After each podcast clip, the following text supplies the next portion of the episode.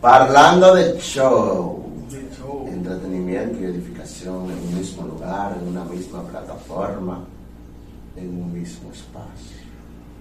Esos son. Gente, suscríbanse, comenten, compartan, eh, síganos en nuestras redes, en Instagram, en YouTube, aquí en, en Facebook y en todas las plataformas de, de podcast. Usted puede encontrar los audios de estos videos.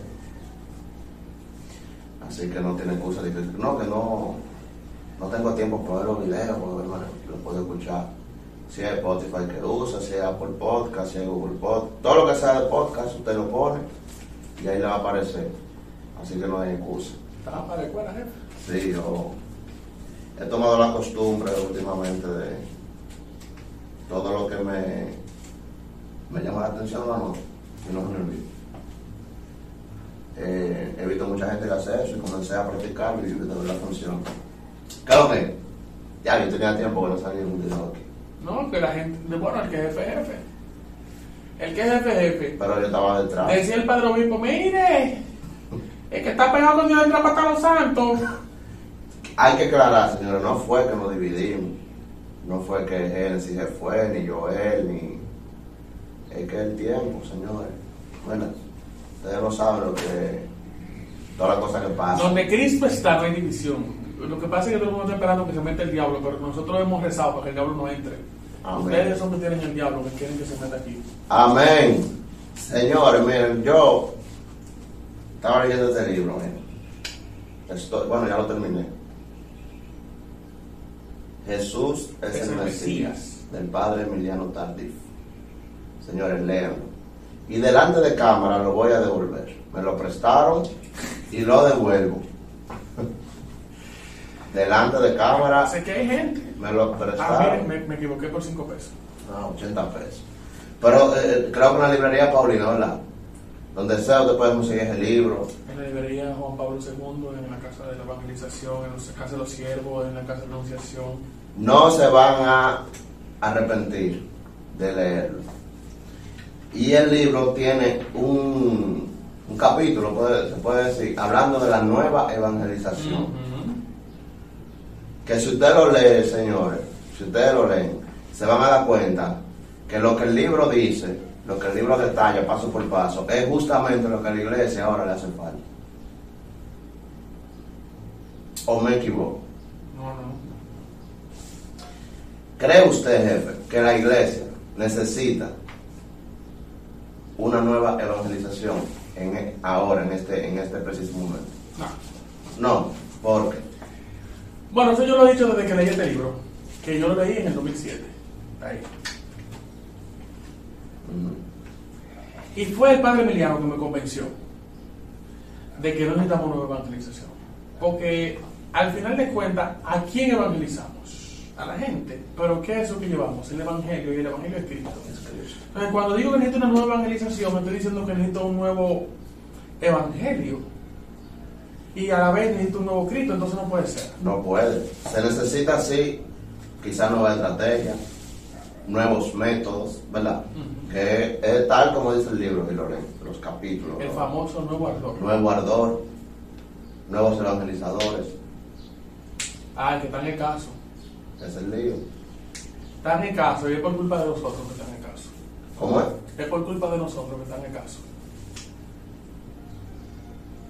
Porque culturalmente, sobre todo aquí en la República Dominicana, la evangelización es para viejos.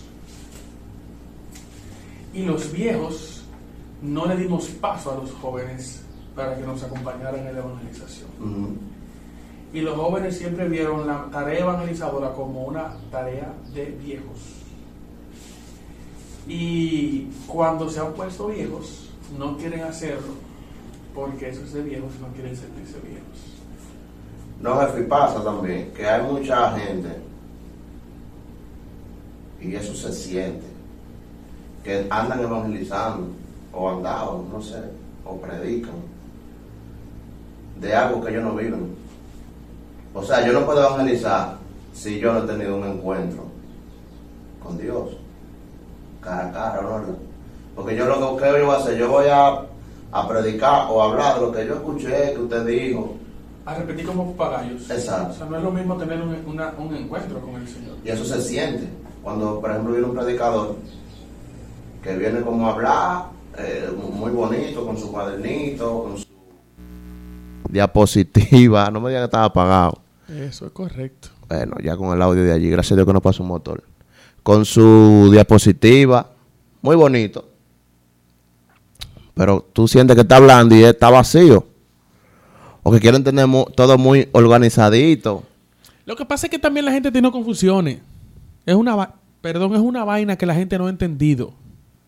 Una cosa es dar una conferencia. Mm, Otra cosa es dar una charla. Otra cosa es hacer una evangelización. Y otra cosa es predicar. Son vainas distintas. Lo que pasa es que la gente quiere meturarlo todo. quiere ligarlo. Porque la- los predicadores creen que habla bonito. O sea, para tú, que, para tú ser predicador tienes que hablar bonito, eh, eh, saber, ¿cómo se dice? Formar oración, qué sé yo. Como tener, dominar el verbo. Tener verbo. Cuidado, Tener verbo. cuidado. Mucha teología, mucha... Pero no, no tienen... Que eso es importante. Es importante. Y si usted tiene un encuentro con, con Dios y deja que el Espíritu Santo lo use, el Espíritu Santo va a usar esos... Esa, ¿Cómo se dice? ese conocimiento. Ese conocimiento que usted Porque es tiene. importante porque poniendo de ejemplo al mismo Padre Emiliano, o sea, todavía hay muchísimas conferencias, gracias a Dios, por ahí grabadas, muy buenas. Y de la única forma que el Padre Emiliano podría dar ese tipo de conferencias de tal esa magnitud era porque se preparaba. Era porque ese hombre leía y ese era porque ese hombre estudiaba. Claro. Porque también hay otra desgracia. Hay un grupo de gente que todo quiere echarle la culpa al Espíritu Santo. No se preparan, no se forman. No, no, no, yo llego con la Biblia y cuando llegué ya allá yo abro eso y ahí salgo. No, espérese, no juega con esto, que, que no se puede jugar con el Evangelio. Tiene que prepararse. Pero a veces... Ah, que se te tranque Ajá. el juego y tú tienes que salir de, de a camino. Eso es otra cosa. Y si tienes que salir a camino, no te pongas estar hablando ñeca. Pero a veces, jefe, uno quiere como, como prepararse tanto, ¿verdad? Y como que todo salga tan bien, que se nos olvida Jesús. ¿Mm? Como, como el mismo libro dice, la historia del sacerdote, que él era de dos sacerdotes, que quiere que todo esté organizadito. Todo organizadito, eh, los manteles bien puestos, los cantos que son, todo bien organizado, la lectura, que, que no vaya a tener un error. Y él estaba preparando una procesión, una adoración al Santísimo, creo que era. Y estaba él preparando todas sus cositas, todo organizado, organizado.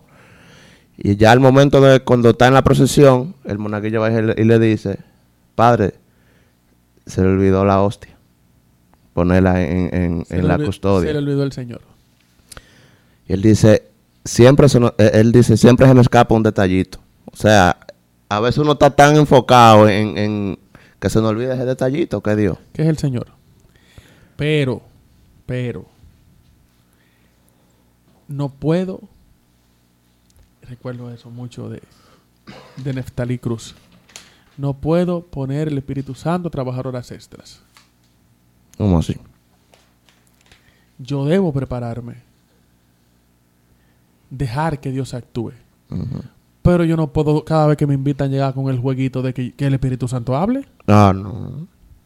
Hay gente que, que eso. Es una irresponsabilidad y eso es pecado contra el Espíritu Santo. No, yo abrí aquí lo que el Espíritu Santo me diga, eso es. No, no, el Espíritu Santo no actúa así. Si hubiese actuado así, la iglesia no hubiese escrito los ritos. Claro. Y quedan en ridículo. Claro. Porque a usted le invitaron a, a un retiro a dar un tema sobre, ¿qué? El, el pecado, vamos a poner. Ah, no, yo porque le- yo voy a hablar de lo que el Espíritu Santo diga. Usted viene, abre la Biblia y le sale un tema que está totalmente... Divorciado. Todos los predicadores han seguido la línea de, del retiro y usted, porque el Espíritu Santo le dijo, según usted, viene y habla de otra vaina. Tenemos experiencias. Tenemos experiencias. Creemos que sí.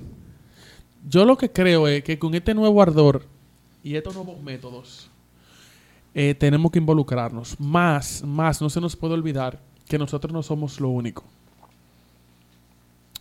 Cuando me refiero a que nosotros no somos lo único, no me refiero a la iglesia, me refiero al, al- al- al movimiento o, a la comunidad que prepara. Y eso suele pasar cuando yo no quiero darle paso a otro. Es un gran problema. Y cuando no preparo lo que voy a hacer y queda un tollo. Entonces, hay que entender que yo, como catequesis o como la renovación carismática, tengo un espacio en la iglesia, pero no a todo el mundo le gusta mi estilo como renovación. Y el catecúmeno debe entender que no a todo el mundo le gusta ese estilo. Exactamente. Espérese ahí. Es importante la unión. Y que muchos cri- mu- muchos católicos, porque dentro de la iglesia católica, aunque somos católicos, existen varios movimientos, ¿no? Se puede decir, movimientos, ¿verdad? Pero a veces yo siento, pastorales, movimientos. pero los catecúmenos es un movimiento. A veces yo siento, y tengo familia catecúmena, tengo amigos catecúmenos, Javier es catecúmeno que pertenece al equipo, Joel también es catecúmeno. Pero a veces yo siento que los catecúmenos creen, lo digo como Wilmy, como que si tú no haces la cosa como ellos la hacen, tú estás mal. Por ejemplo, mi abuela murió en estos días, y como dentro de la familia vemos catecúmenos, carismáticos, evangélicos, lo que están haciendo como que, ah, bueno, hoy viene la comunidad de- de mi tía, que es catecúmena. Ah, mañana van los carismáticos. Así, para, como, para que cada quien tenga una participación durante los rezos. Y me llamó mucho la atención un catecúmeno que, que dijo, cuando terminó de, de- de- hacer lo que estaba haciendo, la víspera, qué sé yo, como que ellos hacen. Ah, mañana vienen los carismáticos. Eh, Él como que como que iban una gente que, que ¿cómo me explico? Como que viene alguien que no es cristiano. Como que eh, hay que venir, pero como que lo que ellos hacen no es lo que está bien. Pero hay que venir a apoyar a la familia. ¿Usted me entiende lo que le, qui- lo que le quiero decir? Entonces, ¿cómo entender eso?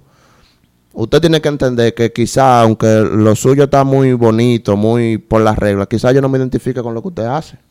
Y por eso yo no estoy mal. Si a mí me gusta la renovación, ¿no verdad? Yo no estoy mal por eso. No. Tenemos que unirnos y, y no, no, no como, ok, usted es está catecúmeno, está bien.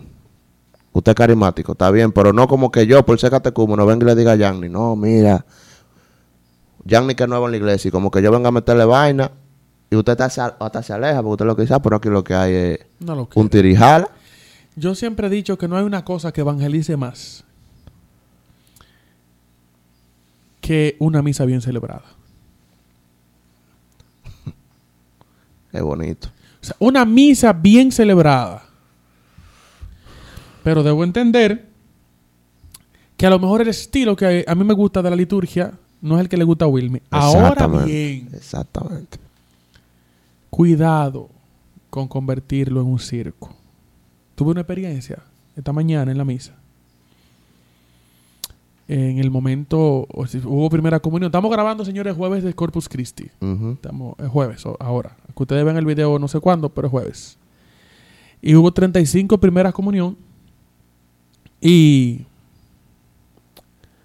cuando terminaron de entregarle como los reconocimientos a los niños que hicieron la primera comunión, una hermana, ministro de la comunión, en, en el presbiterio sentada, extrayó con un aplauso el silencio que había en el templo. ¡Oh, un aplauso! Y yo que vengo caminando hacia donde está ella, porque vengo del, del atril, me dice, pero es que esta gente tiene un aburrimiento. Aplaude tú también. Y yo le digo, en el Calvario no se aplaude. Y me dice, ¿y esta lo que era ahora? Bueno, la cámara tiene que verse grabado cuando ella se para y se va donde, a mi asiento. En la liturgia no se aplaude. En la misa no se aplaude. ¿Por qué hay que aplaudir? Si ella es tan bella. Yo le dije, nosotros hicimos una procesión con el Santísimo Sacramento por la calle y en ningún momento aplaudimos. Veníamos en oración y cantando. En ningún momento aplaudimos. Y si esto tiene que ser para mí entretenido, y para que sea entretenido hay que hacer bulla, pues yo no quiero venir a misa, le dije. Y los que me conocen saben que yo tengo sangre carismática. En los grupos de oración. y esos sacerdotes que celebran esa misa preciosísima, que oran por los enfermos. Usted vio al Padre Antonio. Una misa santa. Y ese hombre en ningún momento Empezó con una boceadera, ni con una bulla, ni con una aplaudidera. No, no, no, no, no, no, no, no. Celebró la misa santamente y después de la comunión hizo una oración. Y la palabra de conocimiento que el Espíritu puso en sus labios, él la dijo. Pero no hubo que caer en un, en un, en un espectáculo. Yo creo que no hay una cosa que evangelice más que una misa bien celebrada. Y que un grupo de católicos que vivamos de verdad lo que nosotros tenemos. Y sobre todas las cosas, que nuestra nueva evangelización y que nuestro nuevo método y que nuestro nuevo ardor, primero que el nuevo ardor sea el, el ardor del Espíritu Santo, no que nos estemos matando. No, no, uno. Segundo, yo creo que el mejor método que puede haber ahora para la evangelización es el testimonio. Ahí está la cosa. Que lo que yo diga con la boca, yo lo cumpla de palabra. Por eso, por eso, por la falta de, de, de, de- por la gente tiene que ver. Ok, muy bonito, Jesús, Dios, María, pero si la gente no ve, se va ahí. En la predicación de Pedro el día de Pentecostés, ¿qué dice Pedro? Y nosotros anunciamos a Jesucristo, que pasó su vida haciendo el bien. Pedro lo que estaba diciendo, Jesús lo que hizo fue obras visibles Por eso la gente lo seguía. ¿Cómo Jesús andaba predicando? haciendo el bien. Y no, no- no- y, y pero curaba enfermos. Claro. ¿Entiendes? Y no, no, no andaba con ese aparataje que mucha gente quiere estar haciendo ahora. Como, señor, ustedes tienen que ver cómo Jesús lo hacía. Y yo siempre a ustedes lo he dicho, en videos pasados lo he dicho, la iglesia, principalmente los jóvenes, porque soy joven, y la pastoral, ¿verdad? Y, y no es una realidad de nuestra parroquia nada más. Creo que eso es a nivel A nacional. donde que- quiera que uno va. que la pastoral juvenil ha tenido un... Tenemos que volver a, a como era antes. ¿Cómo era un grupo juvenil antes? A ver. Antes. Full espiritual. Los Bien. jóvenes iban a orar. Y le gustaba. Ahora, ahora tú vas a un grupo juvenil que te dura una hora quince y dura una hora de dinámica y bulla. ¿Entiendes? Entonces dan unos temas también que... Que el que lo fue a dar no se preparó. ¿Entiendes? Eso es, es volver. Volver. Y hay muchos sacerdotes que eso no les gusta tampoco. Eh, como... Eh, ¿Cómo se dice? Como es a lo que era. El padre Emiliano habla de eso ahí en el libro. Como incluso él fue a un sitio y, y el, el obispo le pidió que no orara por los enfermos. Si, si yo que soy nuevo, Osmar que es nuevo, ¿verdad? Fue por primera vez a la iglesia. Y no ve como, a- ok, ya ni está predicando, muy bonito. Pero no ve como algo que Dios hace a través de lo que Yanni está diciendo. Y no solamente que Dios haga algo, que se me note que lo que yo estoy diciendo lo estoy Lo viviendo. estoy viviendo, es por eso. Por eso yo siempre he dicho, una gente que no comulgue, ¿cómo va a predicar de la Eucaristía? Porque va a predicar teorías, más no vivencias. Va a repetir lo que otro dice. Va a predicar teorías. Lo que pasa con el cura del milagro del Anchano. Él tenía dudas sobre la Eucaristía, pero celebraba la misa. Hasta que un día lo que él estaba celebrando se convirtió en carne. Y el corporal se llenó de sangre y el, y el cáliz se llenó de, de sangre. Y entonces eh, ahora creo. Ahora no, ahora no anuncio las teorías que yo estudié. Ahora yo anuncio lo que yo estoy viviendo. A mí se me convirtió el Cristo en carne en las manos. Entonces, no es simplemente que, que yo ore y se cure en Cuchumil enfermo. Es que la gente sepa que cuando yo digo que Jesús cambia los corazones de la gente, la gente sabe que el primero que cambió fue el mío. Claro. Y que nada de lo que nosotros hagamos se nos puede olvidar el detallito que al padre le faltó, porque podemos armar un plan de pie a pa, nítido, ¿verdad? Eh, eh, un, un programa de un retiro, un, un eh, ¿cómo se llama esto? Cuando entra el año nuevo, que van como a El, planificar, el- el programa parroquial. o de la pastoral, o de- del grupo. A veces se nos olvida t- tanta cosa y, y tanta, está metido también en tantos temas sociales, Se nos olvida el detallito, ¿entiendes? que es el Señor. Que el medio ambiente, que, que, que sembrar mata, que eso está bien, eso no está mal. Ah, pues él habla. Sembrar mata, que recoger basura, que ir para la playa a recoger la botella, eso está bien. Eso está bien. Pero no te puedes olvidar de la oración. Y también está dispuesto, dispuesto. Y tú reconocer. Yo lo, yo lo confieso y he hablado mucho con el jefe. Yo últimamente, en estos meses, en estos meses que vienen pasando, siento, porque yo tengo mucho, y lo digo a boca llena, yo tengo mucho en la iglesia, pero yo no siento que yo he tenido un encuentro como que yo pueda decir, Jesús hizo esto en mi vida. ¿Tú entiendes? Pero tiene que estar dispuesto y pedírselo. ¿Tú entiendes? Como Dios, Señora, algo en mí que yo pueda, Estrújame. Que es verdad, que yo pueda salir a decir lo que tú hiciste en mí. Que no va a quedar con gusto. que me trae entonces.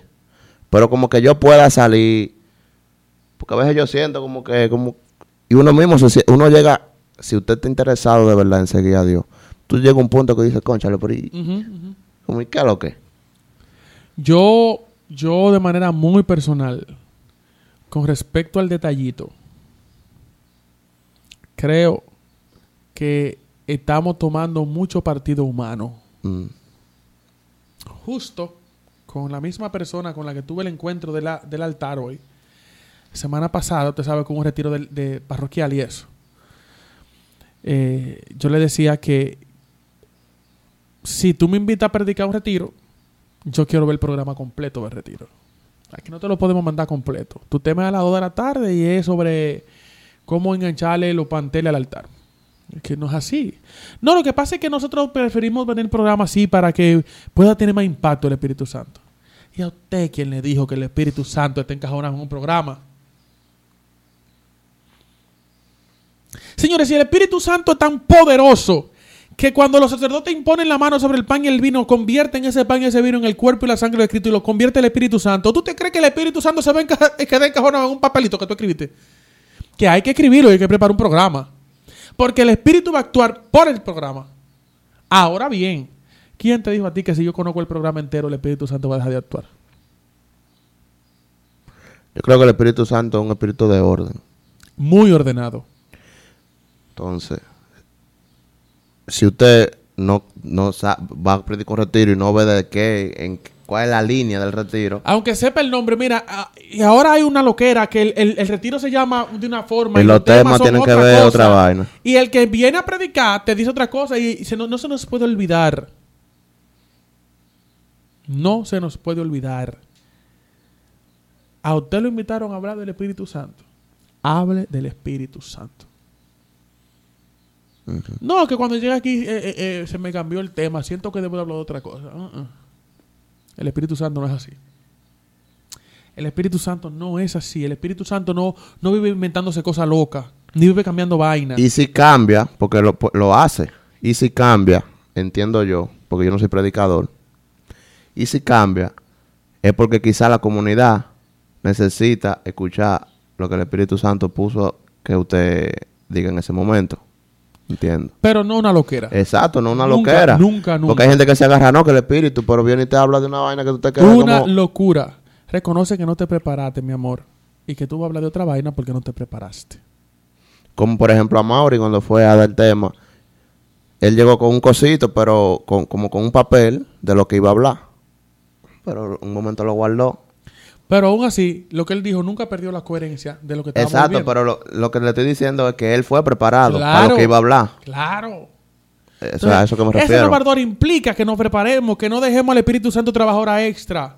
Ese nuevo ardor tiene que ser el ardor del Espíritu. Y sobre todas las cosas, yo después de esto no voy a decir más nada. Si usted quiere seguir hablando solo, me paro y me salgo. Tiene que notarse que nosotros nos amamos. Donde hay división no está el Espíritu Santo. Donde hay división no puede estar la iglesia de Cristo. Juan 17. Padre, este es mi deseo, que todos sean uno para que el mundo crea. Por eso hay gente que podrá hacer mucho milagro cuando ora, pero en su comunidad no se congregan con nadie porque a todo el mundo le caen mal y porque todo el mundo está haciendo la cosa mal. Hay que ver si todo esos milagros está obrando de verdad el Señor o otro espíritu. Donde hay división no está Dios. Por eso dije ahorita cuando usted habló que nos dividimos. Nosotros no nos dividimos. Tenemos un grupo de situaciones que no permiten que nos juntemos todos, pero vamos a estar más constantes, aunque seamos nosotros dos, Javier y Osmar, y Génesis y, y Joel, según le permitan sus compromisos laborales. Porque la desventaja de Génesis y de Joel es que no viven en la comunidad como nosotros. Y aunque Wilmy no vive en la comunidad, tiene la facilidad porque estamos muy cerca. Pero Joel y Génesis desafortunadamente no están cerca y todo lo demás estamos aquí. Nosotros no, no, no, no estamos, no estamos divididos porque primero para juntarnos nos, nos unió el Señor porque fue muy orado. Fue muy orado. Y segundo, porque entendemos que donde está Dios no hay división. Y mucha gente se ha gozado. Yo me encontré, la semana pasada yo estuve en un retiro en, de la comunidad, de una comunidad, de una comunidad por ahí. Y una joven que conoce el proyecto dijo, qué lástima que se dividieron.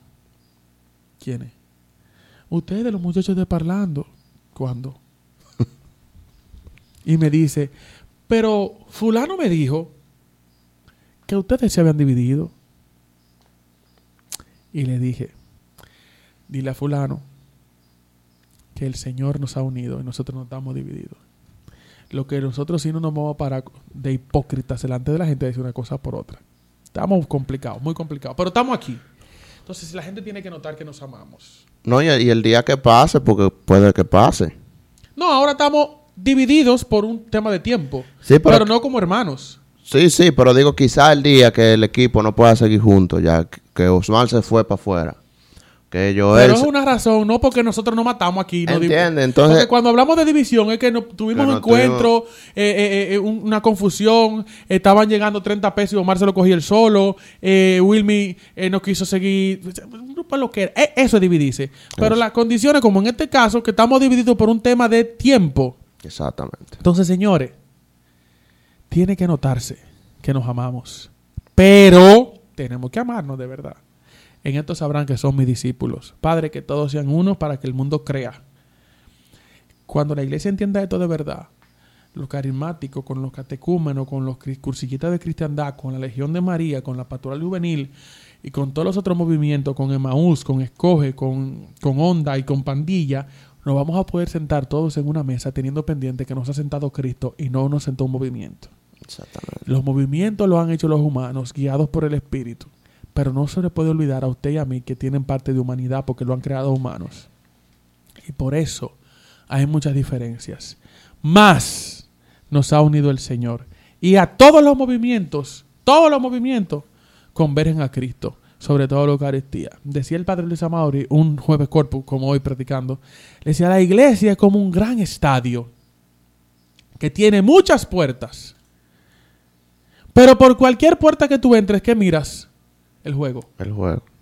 La clave es que por cualquier pastoral, movimiento o grupo apostólico por el que tú llegues, al final de cuentas, vengas a la mesa. Y por ahí hay mucha gente en la iglesia quedándose con la, comuni- eh, con la gente en las comunidades y no van a misa, no comulgan. De la única forma que nos mantenemos unidos es en la mesa. En la mesa.